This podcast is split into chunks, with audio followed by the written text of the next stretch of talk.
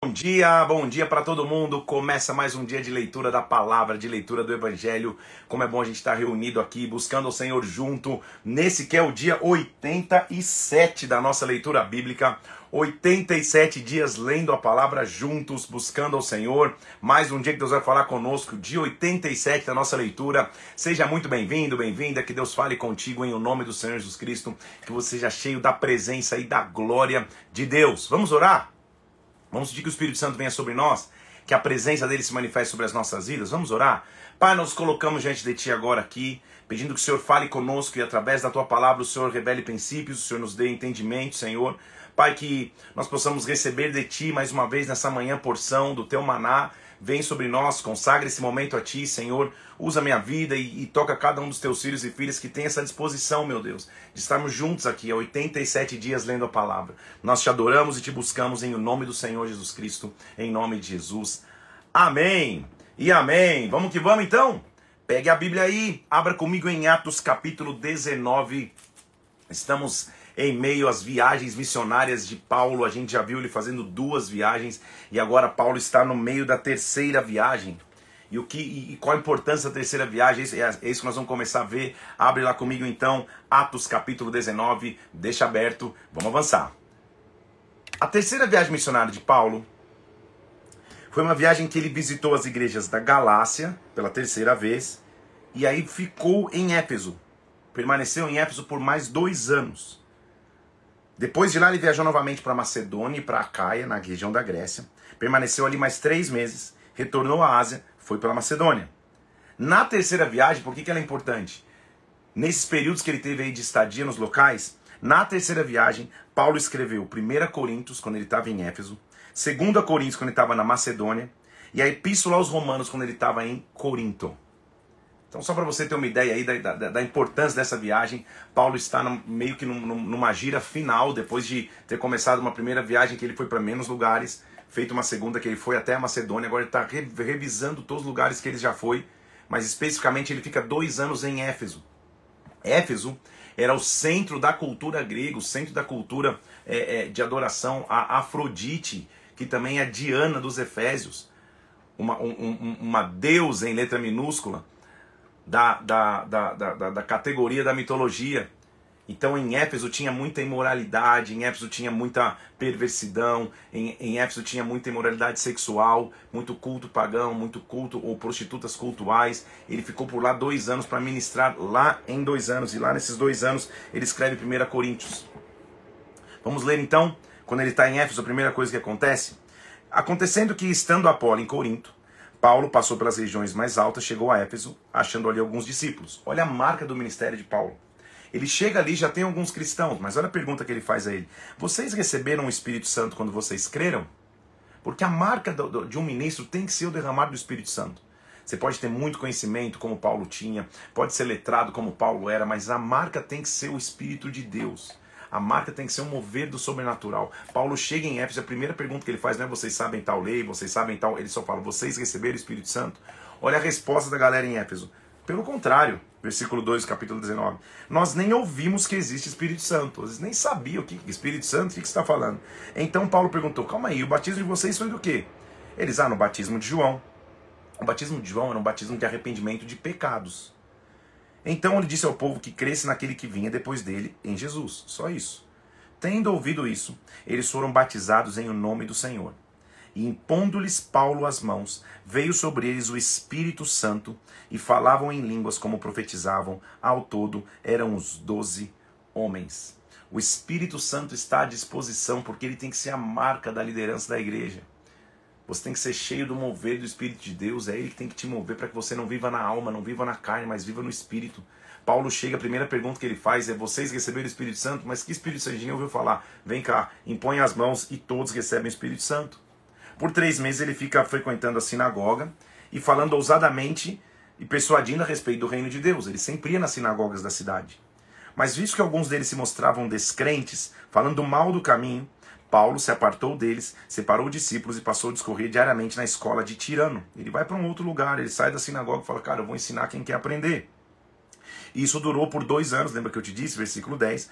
dando ensejo a todos os habitantes da Asa que ouvissem a palavra do Senhor, tanto judeus como gregos, e Deus, pelas mãos de Paulo, fazia milagres extraordinários. Paulo finalmente tinha aprendido que ele, ele até tentava, por ter sido um, um, um, fariseu, por ter sido um cara que conhecia a lei judaica, ele tentava chegar nos lugares, ir nas sinagogas e sempre tinha confusão. E, e, e agora ele não discute, ele diz: ah, tá bom, eu vou para a escola de tirano.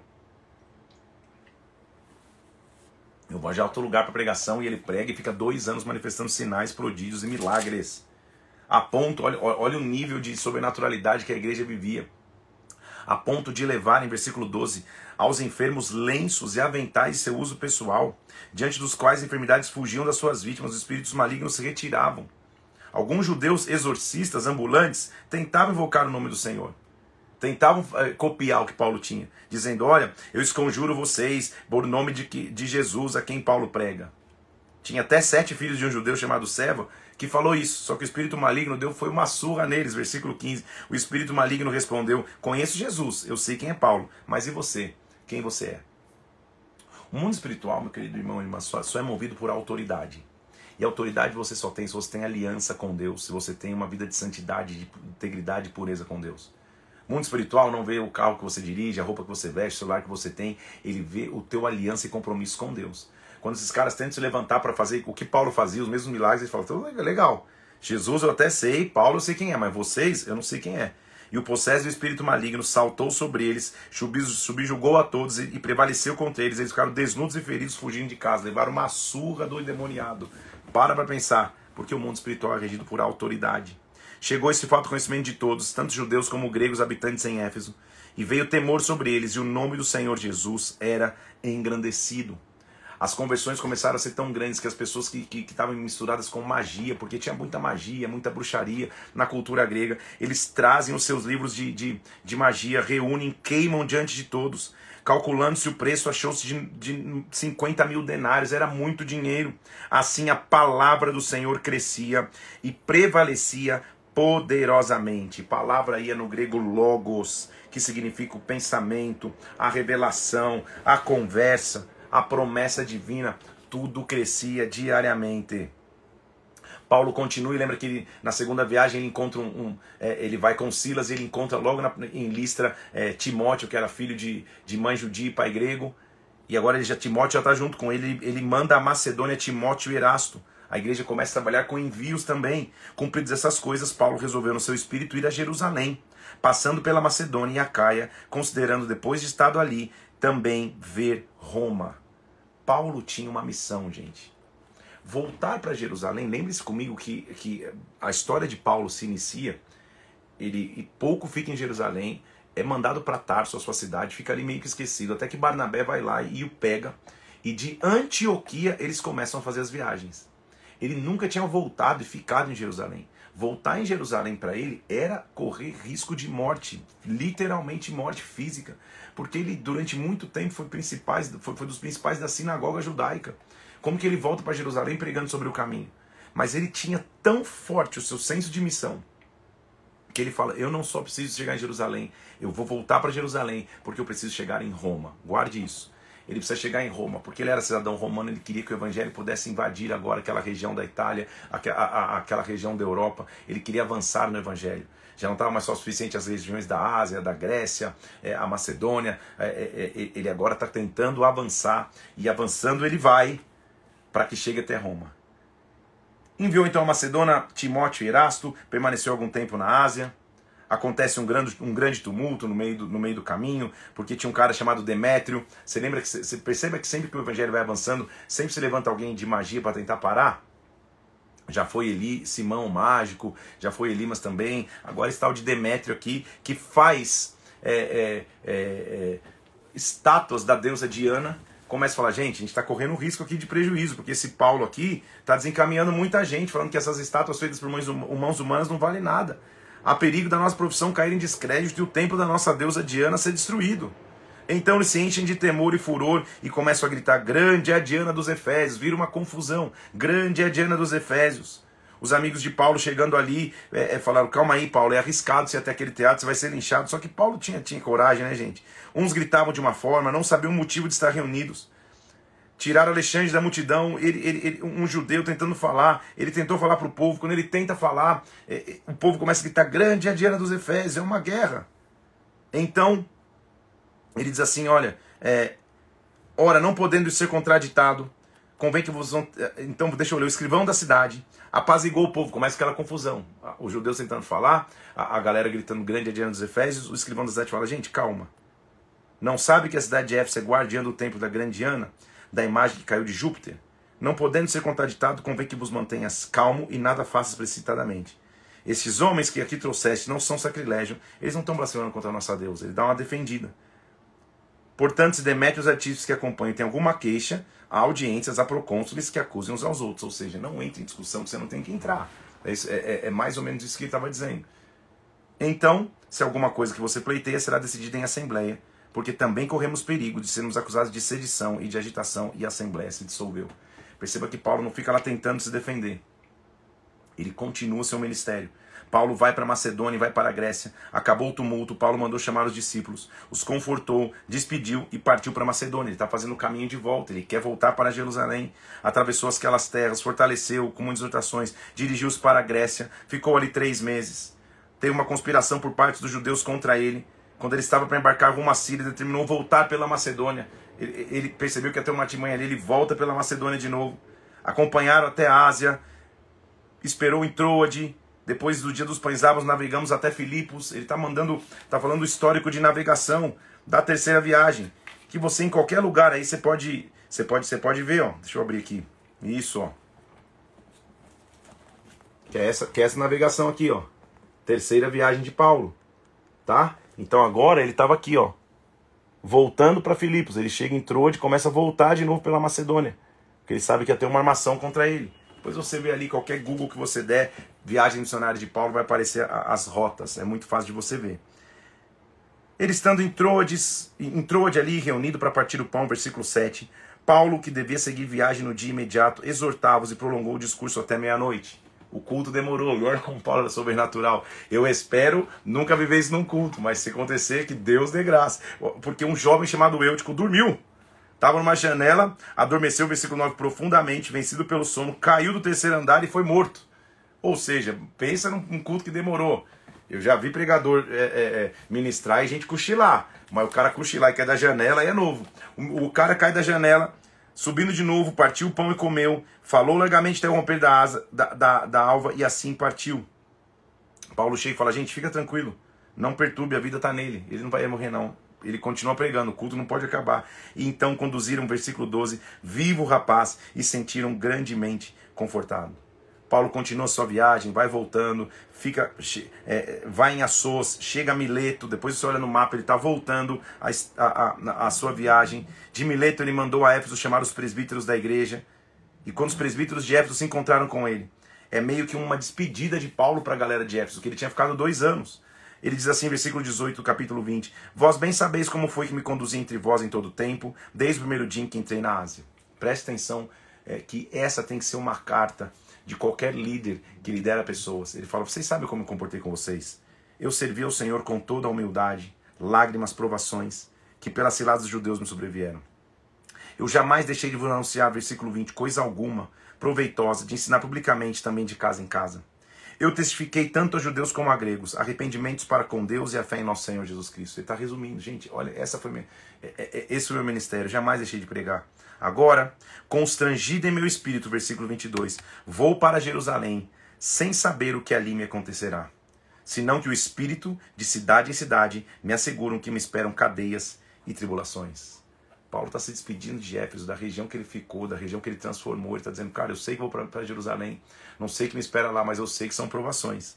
Porém, versículo 24: Em nada considero a vida preciosa para mim mesmo, contanto que complete a minha carreira e o ministério que eu recebi do Senhor Jesus para testemunhar o evangelho da graça de Deus. Meu Deus do céu, Paulo.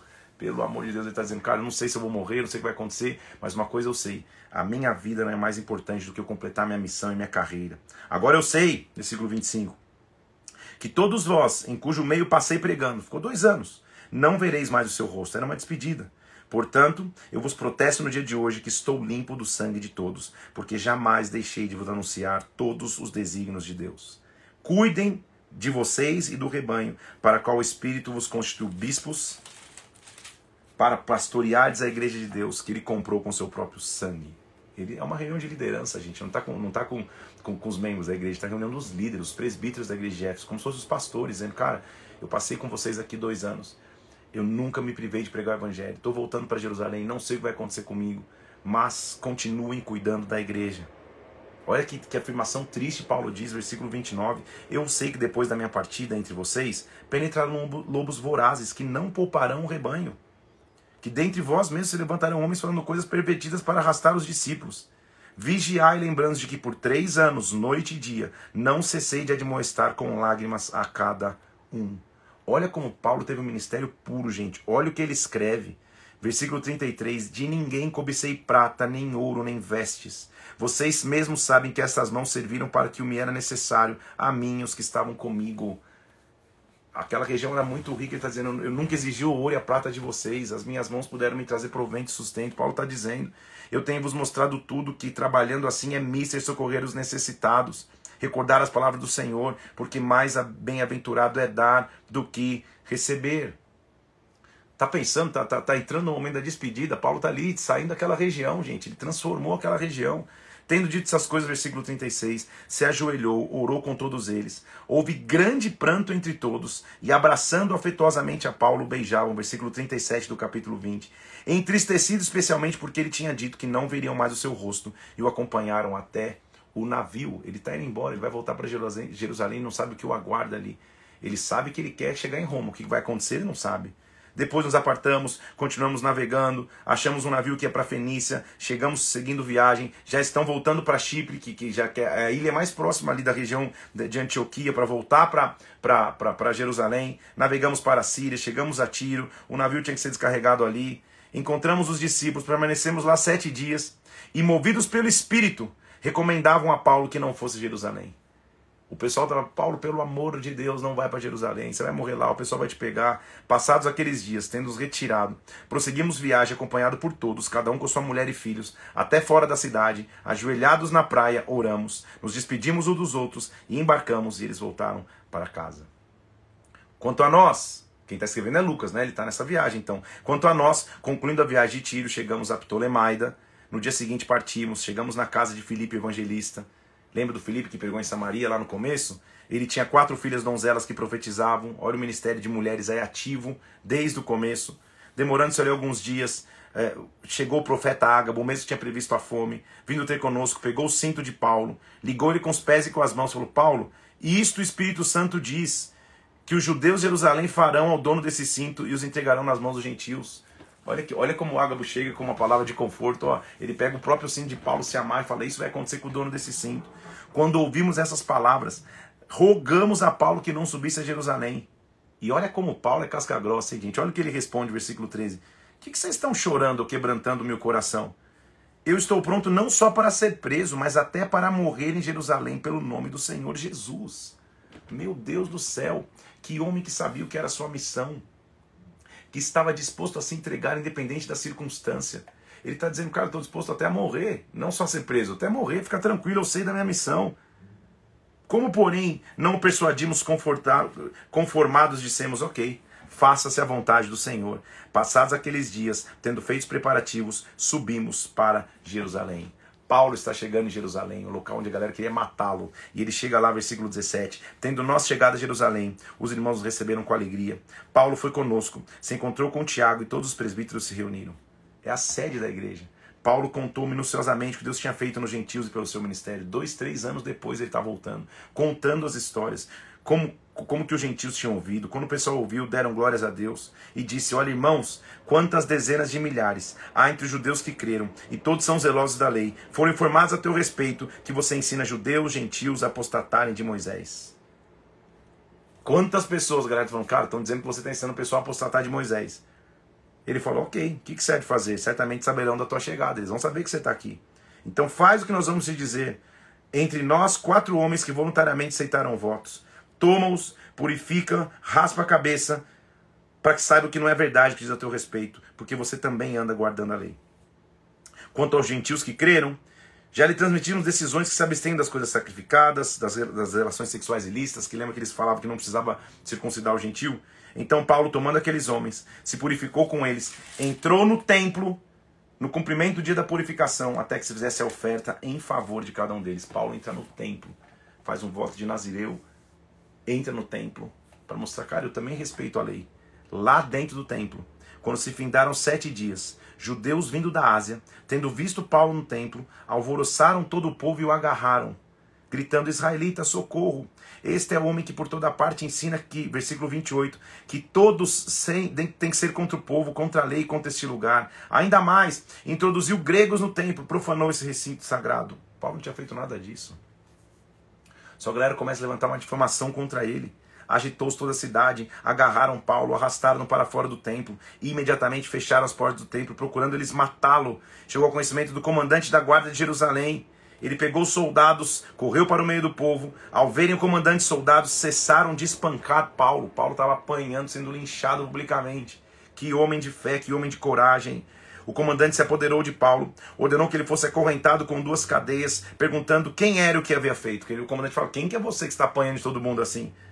Ao chegar às escadas, foi preciso que os soldados o carregassem, versículo 35, por causa da violência da multidão. A massa do povo gritava: Mata-o, mata-o, mata-o. Paulo ia sendo recolhido à fortaleza e ele disse: É permitido dizer alguma coisa? Ele respondeu: Você sabe grego?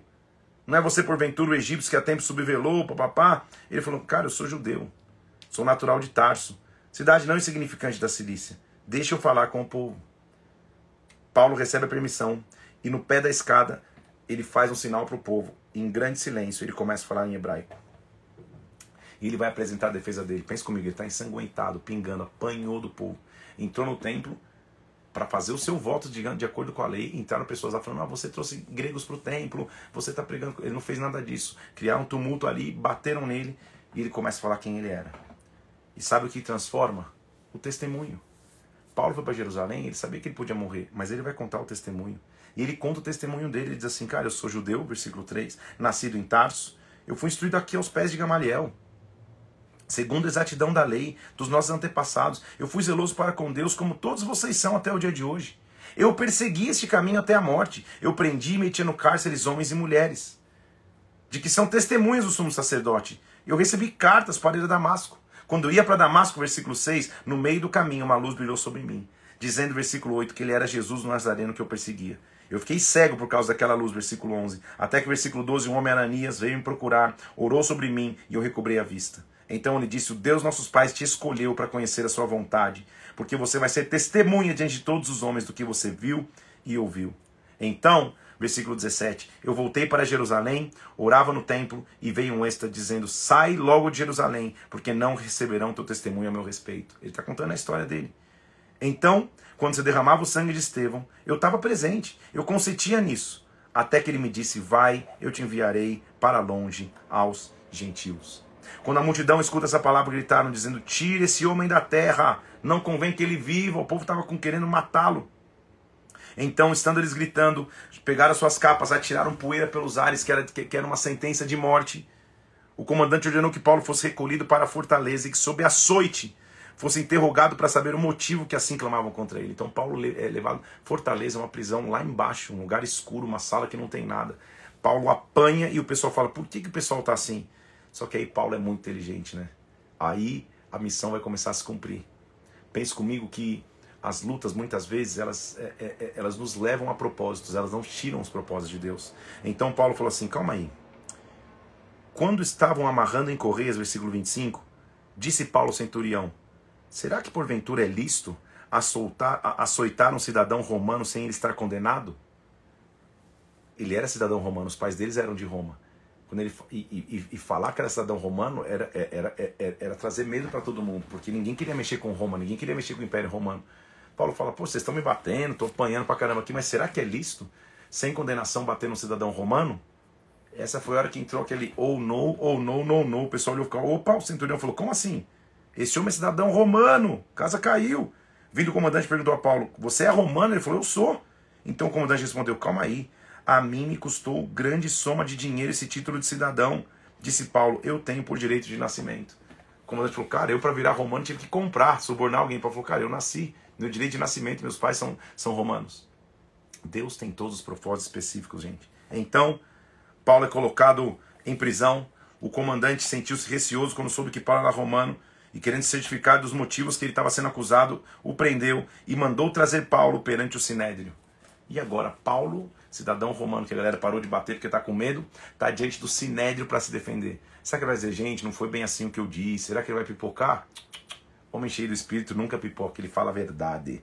Paulo olha no sinédrio e diz assim: varãos, irmãos, versículo 21 do capítulo 23, eu estou andando diante de Deus com toda a boa consciência até o dia de hoje.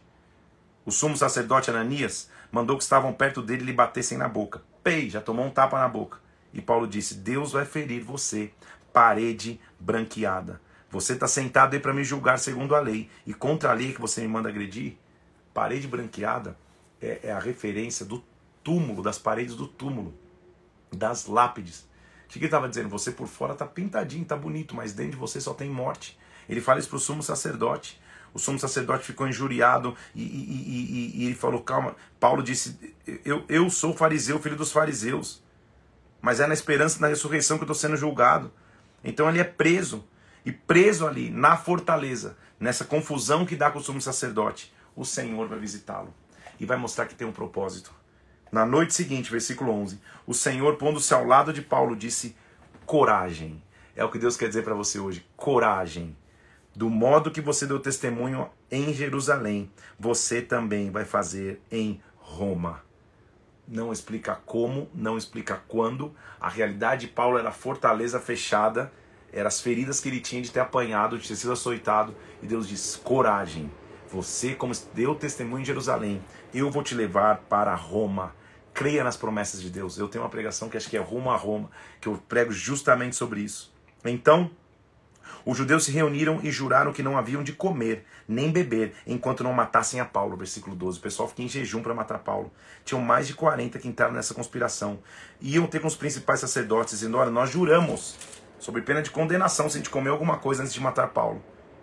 Mas o filho da irmã de Paulo ouviu isso, entrou na fortaleza e avisou a Paulo. O preso Paulo me chamou pediu que trouxesse tua presença esse rapaz, pois tem algo a te dizer. Ele é levado para o comandante. E, e, e, o rapaz diz isso. Os judeus decidiram rogar-te que amanhã apresentes Paulo ao sinédrio. Não se deixe persuadir, e assim ele vai agora. Então ele pegou, levou no meio da noite Paulo para Cesareia. Era para ele estar em Jerusalém, agora ele já é levado para Cesareia. E diz assim: faz o seguinte, vai apresentar Paulo ao governador Félix, que é Cláudio Félix. Lísias então se apresenta a Félix e diz: Olha, ele foi preso, mas eu o livrei porque eu soube que ele era romano, já estava com medo desse, desse, desse, desse, de, de, dessa situação. Sendo informado que tinha uma cilada contra ele, eu enviei ele a ti. Então levaram ele ali, deixaram ele ali naquela, na, na, naquela circunstância, leram a carta e Félix não sabia o que fazer. Dois homens vêm tentando acusar Paulo perante Félix, dizendo assim: faz o seguinte, é, solta ele, solta ele para que, que quando ele, ele vá a caminho de. de, de vamos, vamos ler aqui para você ver. Ó. Ele, ele, Paulo, então, tendo-lhe o governador feito sinal, ele respondeu: Sabemos que há muitos anos é juiz dessa nação, eu vou me defender. Ele se defende de novo. Eu estou sendo acusado sem provas. Eu estou mais uma vez sendo acusado aqui. Félix, conhecendo mais a respeito do caminho, adiou a causa e falou: ah, Vou esperar um pouco mais. Passado alguns dias veio Félix com sua mulher que era judia, chamou a Paulo e passou a ouvir a respeito da fé em Cristo Jesus. Paulo começa a pregar para o Félix Paulo era demais, né, gente? É preso, agora já saiu de Jerusalém, tá? foi, foi mandado meio porque não sabia o que fazer com ele. Agora ele é mandado para Cesaré, ele está pregando para o governador Félix. Ele prega ali e passam-se dois anos. Dois anos mais tarde, versículo 27, Félix teve por sucessor a Pórcio Festo, e querendo Félix assegurar o apoio dos judeus, manteve Paulo encarcerado. Ele fica dois anos preso. Como, como, como continuar crendo que você vai chegar em Roma e que Deus te prometeu e as coisas vão acontecer? Se parece que você foi esquecido na prisão injustamente. Ele fica dois anos, até que chega o Festo. Só que Paulo sabia sua missão. Lembra que lá atrás ele falou: Eu vou para Jerusalém, porque cabe a mim ir a Roma. Versículo 1 do capítulo 25. Festo assumiu o governo, pegou os principais sacerdotes que apresentaram uma queixa contra Paulo. E, e aí o que eu te disse: ó, faz o seguinte, não precisa condenar ele, só solta ele, manda ele para Jerusalém. Versículo 3. Quando ele estiver no caminho de Jerusalém, a gente, a gente faz uma cilada e mata ele. Só que, por isso que é importante você saber a promessa e a missão de Deus. Paulo não estava mais olhando para o passado, ele estava olhando para o futuro. Então, Festo mandou, mandou chamar Paulo, que estava detido, e dizendo assim: Olha, Paulo, ele é trazido, rodearam juízes judeus e disseram para ele: Olha, versículo 7: Rodearam os judeus que haviam descido de Jerusalém, trazendo muitas graves acusações contra ele, as quais, entretanto, não podiam provar. Paulo, defendendo, proferiu as seguintes palavras: presta atenção, versículo 8: Nenhum pecado cometi contra a lei dos judeus, nem contra o templo, nem contra César. Por isso que é importante você saber a sua missão. Festo pergunta para ele: Olha, Paulo, você quer subir para Jerusalém para você ser julgado por mim a respeito dessas coisas? Lembra que a armação ela manda ele para Jerusalém no caminho a gente mata ele. Paulo falou: Não. Eu estou perante um tribunal de César, onde convém que eu seja julgado. Nenhum agravo pratiquei contra os judeus, você sabe. Caso eu tenha praticado algum mal, eu vou ser digno de morte. Então eu apelo para César. Festo responde: Para César apelaste, para César irás. Você entendeu o que é isso? Apelar para César era o cidadão romano ter direito de ser julgado por César em Roma.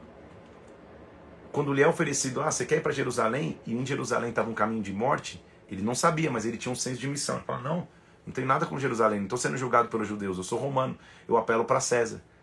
Lembra que ele queria chegar em Roma? Sabe o que a Bíblia está mostrando? Você não só vai chegar na promessa, como ainda eles vão pagar a tua viagem. Você agora, de alguma coisa, de alguma maneira, você vai ter que chegar até lá. Então, Festo expõe a gripa ao caso de Paulo, e ele diz assim: Olha, é, eu respondi que não é costume dos romanos condenar a quem quer que seja, sem que o acusado tenha, tenha presente seus acusadores e possa defender. É direito de Roma. Então, ele, ele vai começar a ser mandado para Roma.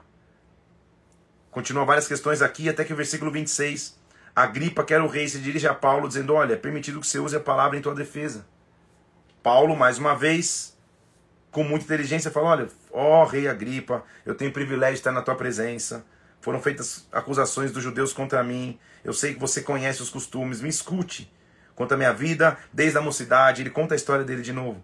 Na verdade, eu era fariseu, mas agora estou sendo julgado pela promessa de Deus que foi feita aos nossos pais.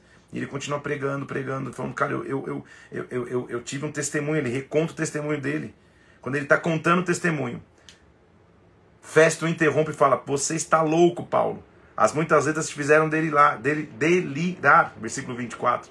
Paulo respondeu: Não estou louco, Festo. Pelo contrário, as palavras que eu digo são verdade e bom senso.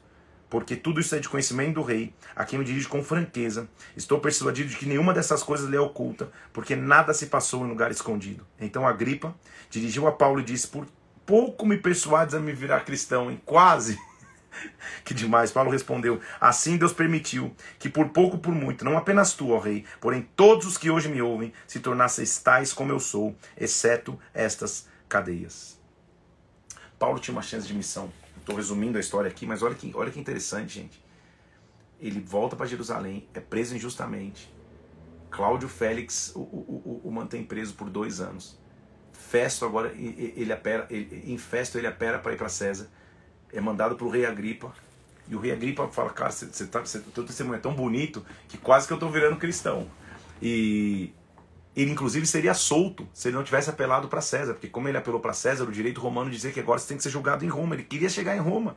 A essa altura, o rei se levantou, versículo 30, e o governador e Berenice e todos que estavam sentados e falou: Olha, este homem podia ser solto, versículo 32, se não tivesse apelado para César. Propósito. Então, Paulo quando foi decidido que navegássemos para a Itália, versículo 27, entregaram Paulo e alguns outros presos a um centurião chamado Júlio da corte imperial. Eles saem navegando em direção à Itália. A promessa de Deus é se cumprir.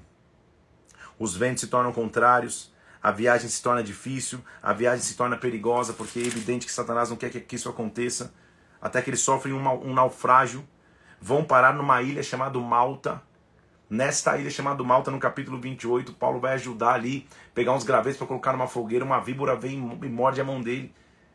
E todo mundo fica esperando ele cair morto, mas ele não cai. Era como se ele dissesse: Calma aí, é, se a fortaleza me matou durante esses três anos que eu estou aqui para essa viagem, essa víbora não vai me matar. Ele sobe o navio de novo, continua a viajando até que ele chegue em Roma. Versículo 16 diz que uma vez em Roma, foi permitido a Paulo, olha o versículo 16 do capítulo 28, morar por sua conta, tendo em sua companhia o soldado que o guardava. Que, como Deus é maravilhoso. Ele sai da fortaleza onde tinha judeus tentando matá-lo ali sem, em jejum para matá-lo, para viajar até Roma, protegido pelas, pelas guardas do Império Romano. Ninguém podia tocar na vida dele. Quando ele chega em Roma, ele não vai para prisão, ele vai para uma prisão domiciliar, vai para uma casa com um soldado guardando. Ele convoca os principais judeus e se reúnem e eles ficam ali reunidos pregando. Olha o que ele diz: havendo eles marcado um dia, vieram em contra Paulo, versículo 23, e desde manhã até a tarde ele fazia uma exposição a respeito do reino de Deus, persuadindo-os a respeito de Jesus. Muitos ficaram persuadidos, outros, porém, continuaram incrédulos por dois anos, versículo 30. Paulo permaneceu na sua própria casa que alugara, onde recebia todos que o procuravam, pregando o reino de Deus com toda intrepidez, sem impedimento algum, ensinando as coisas referentes ao Senhor Jesus Cristo. Quando Deus te promete algo, este algo vai acontecer. Para que ele chegasse em Roma, ele primeiro teve que ter coragem de voltar para Jerusalém e enfrentar os perigos. Teve que ter, passar por injustiças e não se revoltar teve que ter ousadia para diante do sumo sacerdote dizer a real condição do sacerdócio. Teve que aguentar os açoites. Teve que dois anos depois, quando ele foi proposto, volta para Jerusalém, e fala: Não, não, não, eu quero ir para Roma, eu vou apelar para César.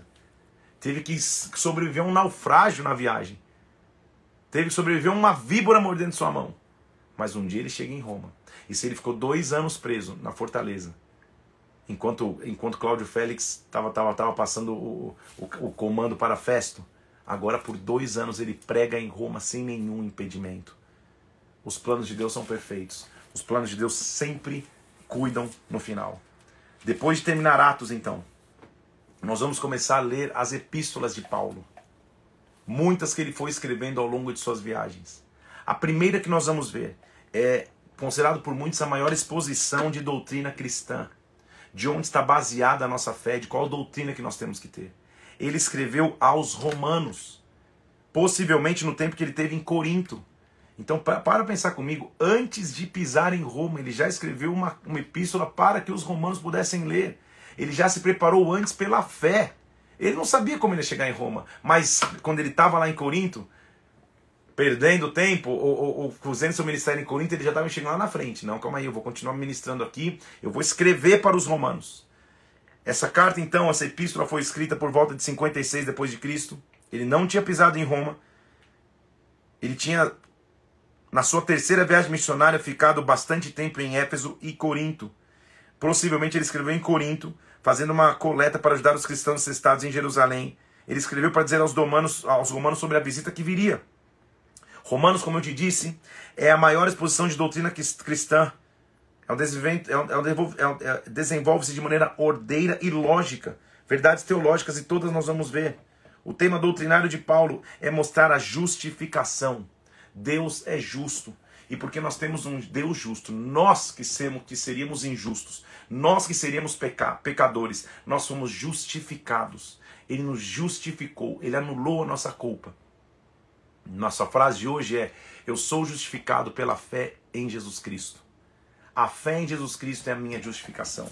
Nenhuma outra coisa na vida pode pagar os meus pecados, pode me justificar, pode me transformar de um ser injusto para alguém justo. Um ser que não merecia justiça para alguém que agora vive a justiça de Deus, senão a justificação pela fé. Essa é a doutrina de Paulo aos Romanos. Nós vamos ler quatro capítulos hoje aqui de Romanos. Vamos nessa. Paulo, servo de Jesus Cristo, chamado para ser apóstolo, separado para o Evangelho de Deus. Ele está se apresentando a qual foi por Deus prometido por intermédio de seus profetas nas Escrituras Sagradas. Com respeito ao seu filho, segundo a carne, veio da descendência de Davi. Ele está mostrando quem era Jesus Cristo. Foi designado Filho de Deus, com poder, segundo o Espírito de Santidade, pela correção dos mortos, a saber, Jesus Cristo. Escrevo para vocês, versículo 7, todos os amados de Deus que estão em Roma, em Roma, chamados para serem santos, Graça a vós, outros, e paz da parte de Deus, nosso Pai e nosso Senhor Jesus Cristo. Paulo vai mostrar o desejo que ele tinha de visitar os cidadãos de Roma. Primeiramente, eu dou graças a meu Deus, versículo 8, mediante Jesus Cristo, no tocante a todos vós, porque em todo o mundo é proclamada a vossa fé. Eu já estou ouvindo, o mundo inteiro está dizendo que a fé está chegando aí. porque Deus, a quem sirve meu espírito no evangelho de seu filho, a minha testemunha que incessantemente eu faço menção de vocês em todas as minhas orações, suplicando que em algum tempo, pela vontade de Deus, me, me ocorra uma boa ocasião de ir visitar-vos, porque muito desejo vê-los, a fim de repartir convosco, convosco algum dom espiritual, para que vocês sejam confirmados. Paulo tinha um sonho, um objetivo, chegar em Roma, e ele chegou, a gente viu no final de Atos. Só que ele está escrevendo isso antes de chegar. Está escrevendo isso pela fé. Irmãos, não quero que vocês ignorem o versículo 13, que muitas vezes eu me propus a ter convosco, mas até agora eu estou sendo impedido, para conseguir igualmente entre vós algum fruto, como também entre os gentios. Pois sou devedor tanto a gregos como a bárbaros, tanto a sábios como a ignorantes. Porque quanto a mim, estou pronto a anunciar o evangelho também a vocês em Roma.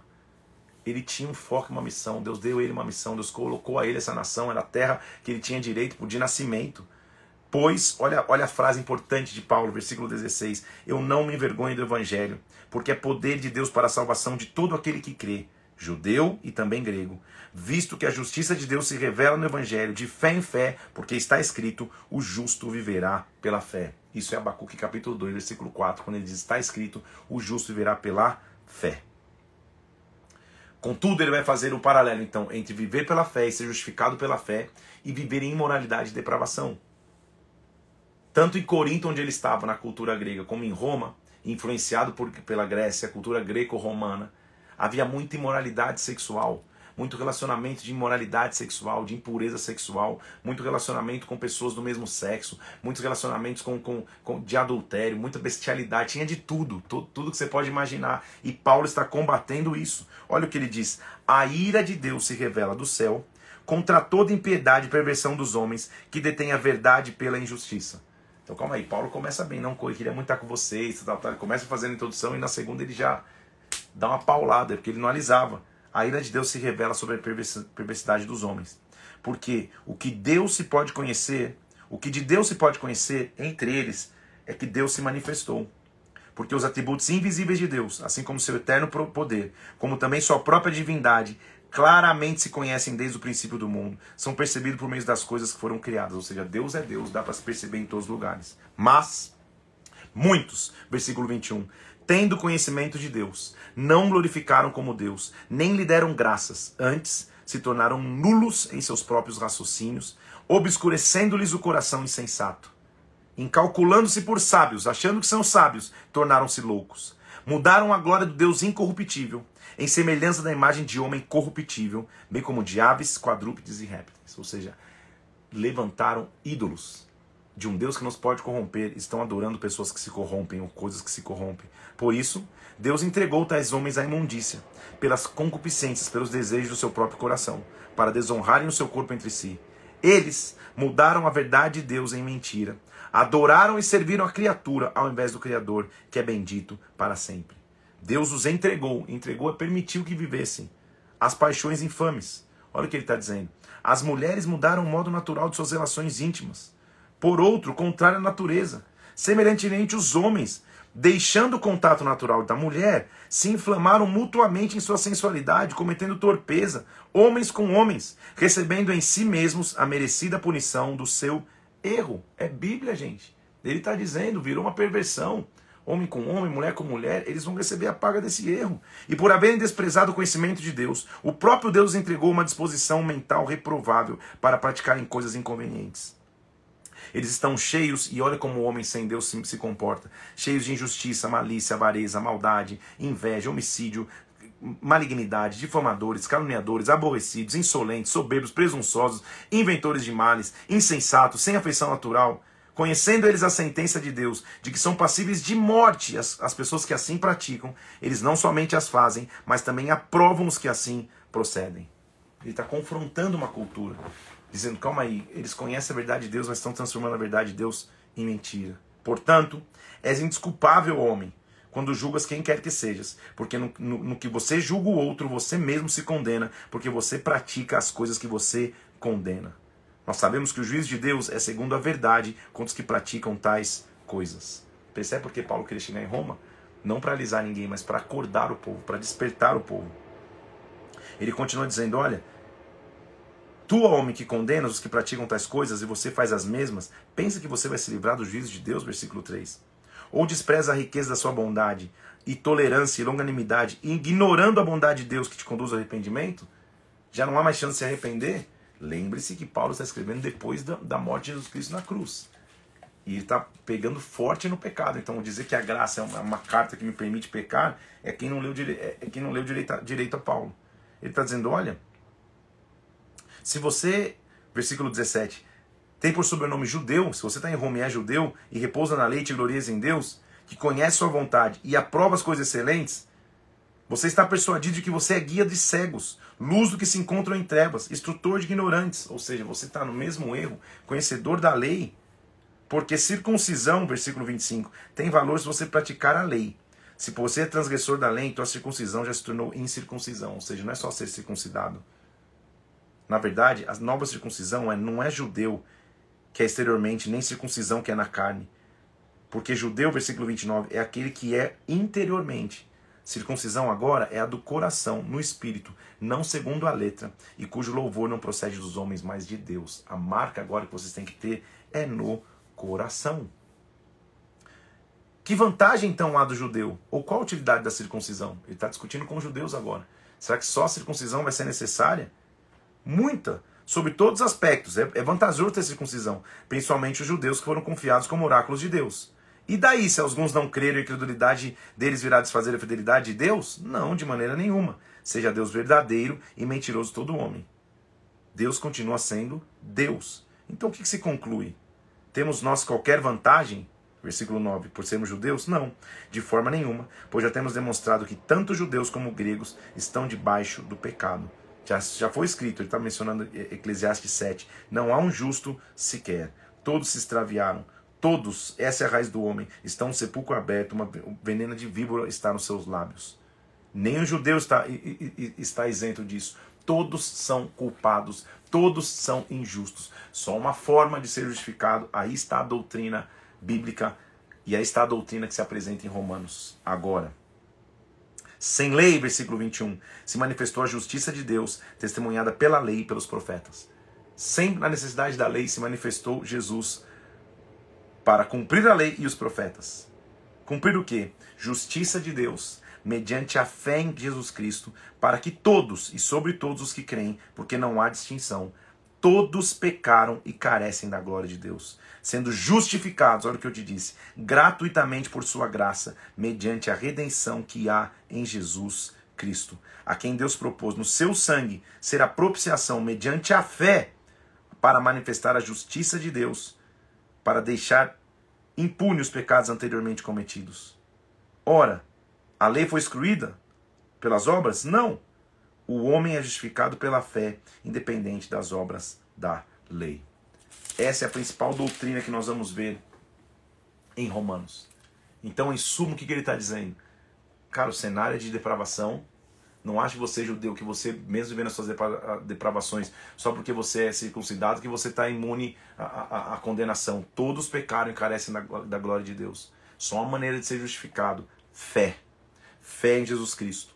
Nossa leitura hoje termina no capítulo 4 de Romanos, com ele mostrando exemplos de quem foi justificado pela fé. Primeiramente, Abraão.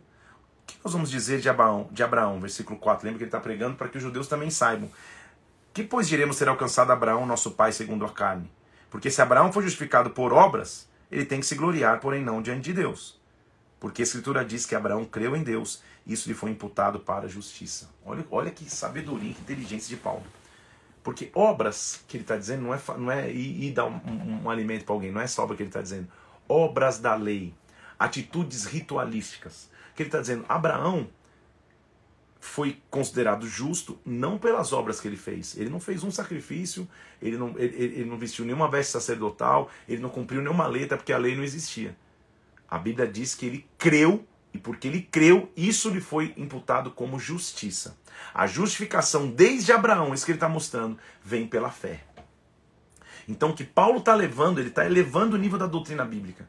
Ele está dizendo, não é pelas obras da lei, são dois paralelos. A sociedade está corrompida como um todo. A imoralidade tomou a todos. Não pense você que as tuas atitudes carnais vão te trazer justificação. Não dá para trazer. A única maneira de ter justificado, de, de apagar a tua culpa, é pela fé. Olha que ele continua dizendo, olha a analogia que ele faz. Ora, versículo 4. Ao que trabalha, o salário não é considerado favor, é uma dívida. Ou seja, o salário não é um favor para quem trabalha, é, é uma dívida que a empresa tem com ele. Mas ao que não trabalha, porém crê naquele que justifica, a sua fé lhe é atribuída como justiça, ou seja, não, nós não podemos trabalhar por isso. Deus não está devendo nada para ninguém. A gente, pela fé, é justificado. Então, bem-aventurados, versículo 7, aqueles cujas iniquidades são perdoadas e os pecados são cobertos. O homem a quem o Senhor jamais imputará pecado. Vem, pois, esta bem-aventurança exclusivamente sobre os circuncisos ou sobre os incircuncisos? Visto que dizemos, a fé foi imputada a Abraão para justiça. Como que ele viveu essa fé? Ele está circuncidado ou incircunciso? Não no regime da circuncisão, e sim circunciso. Olha o que ele está mostrando. Abraão se circuncidou só em Gênesis capítulo 17. E o que ele está dizendo? Quando ele creu no capítulo 15, ele foi imputado como justiça. A justiça não era porque ele, estava circuncidado. A justiça foi porque ele creu. Paulo, de maneira inteligente, está fazendo de maneira lógica os judeus entenderem, cara, a justificação não é só circuncisão carnal é sua circuncisão de coração. Quando recebeu os sinal da circuncisão como selo de justiça, ele se tornou o pai de todos que creem. Mas, versículo 13, não foi por intermédio da lei que Abraão ou a sua descendência coube a promessa de ser herdeiro, mas sim pela fé. Eu fui justificado, eu sou justificado pela fé em Jesus Cristo. É nesta fé ou é nesta confiança. Ele conta a história de Abraão. Abraão lhe foi, lhe foi apresentado ser pai de grandes nações e ele creu. Ele creu que, versículo 17, que Deus que vivifica os mortos chama a existência das coisas que não existem. Então, olha o que diz o versículo 18, que versículo sensacional. Abraão, esperando contra a esperança, creu. Como assim, esperando contra a esperança? Há dois tipos de esperança. A primeira esperança natural e mundana, onde você olha e fala, cara, jamais vou ser pai, jamais eu vou ter filhos, já sou velho demais. Há uma esperança que vem acima, que é uma esperança que é divina.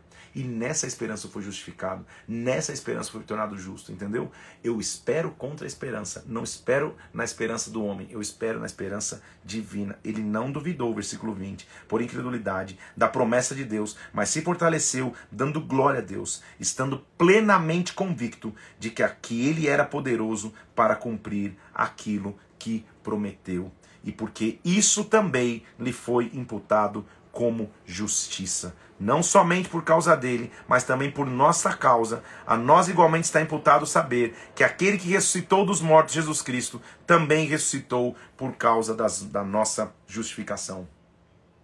Ele ressuscitou pelas nossas transgressões, mas nos ressuscitou para nos tornar justificados. Eu e você somos justificados pela fé. Esta é uma live para você ativar a tua fé. Há uma esperança natural. Há coisas que você tem a esperança natural e, e, e, e o aguardar natural de algo. Deus hoje está dizendo: não espere com a esperança natural, espere com a esperança do alto. Seja justificado pela fé. Eu, sei que é profundo e os conceitos de Romanos são complexos, mas olha que lindo que ele está dizendo. Ele está tá levando o judeu a concluir: calma aí. Abraão foi justificado por Deus quando ele creu ou porque ele era circuncidado? Ele não era nem circuncidado, ele só circuncidou em Gênesis 17. Quando, quando lhe é prometido é, é, Isaac, ele creu e ele foi justificado por crer e não por obras. Por isso que a fé não pode ser movida pelas obras. Lá na frente já vê que a fé sem obras é morta. Ok, isso é outra história, eu vou te mostrar. Mas o que ele está dizendo é as tuas atitudes, teus atos, não podem falar mais do que a tua fé. Eu vou terminar a live hoje aqui te deixando olhar para a tua vida e pensar em que área a esperança precisa ser renovada, em que área você não vai olhar só na esperança natural. E vou colocar assim, eu, é, uma arte que diz: Eu sou justificado pela fé em Jesus Cristo. E uma borracha apagando assim, ó, porque a sentença contra você, os teus pecados, a acusação foi apagada pela fé. Nada eu poderia fazer naturalmente. Obra nenhuma humana eu poderia fazer se não confiar em Deus. Continua confiando nele, continua tendo fé de que Deus está no controle. Amanhã nós vamos continuar o dia 88. É isso? E amanhã nós vamos para Romanos Continuando em Romanos capítulo 5 e vamos entrar até 1 Coríntios. Vamos até o segundo capítulo de 1 Coríntios. A Bíblia está avançando, vamos começar a avançar nas epístolas então de Paulo, este homem que nunca desistiu, esse homem que passou por prisão, que passou por naufrágio, que a víbora picou sua mão, mas ele continuou em coragem pregando o evangelho. Continue você em coragem, porque aí você vai ter uma revelação. Eu fui justificado pela fé, pelo que eu creio e não por aquilo que eu posso fazer. Deus é maravilhoso, Ele abençoe o teu dia. Amanhã, sete horas da manhã, estamos juntos, reunidos aqui mais uma vez. Deus te abençoe, fica na paz, comenta na arte que eu vou colocar agora. Deus te abençoe em nome de Jesus.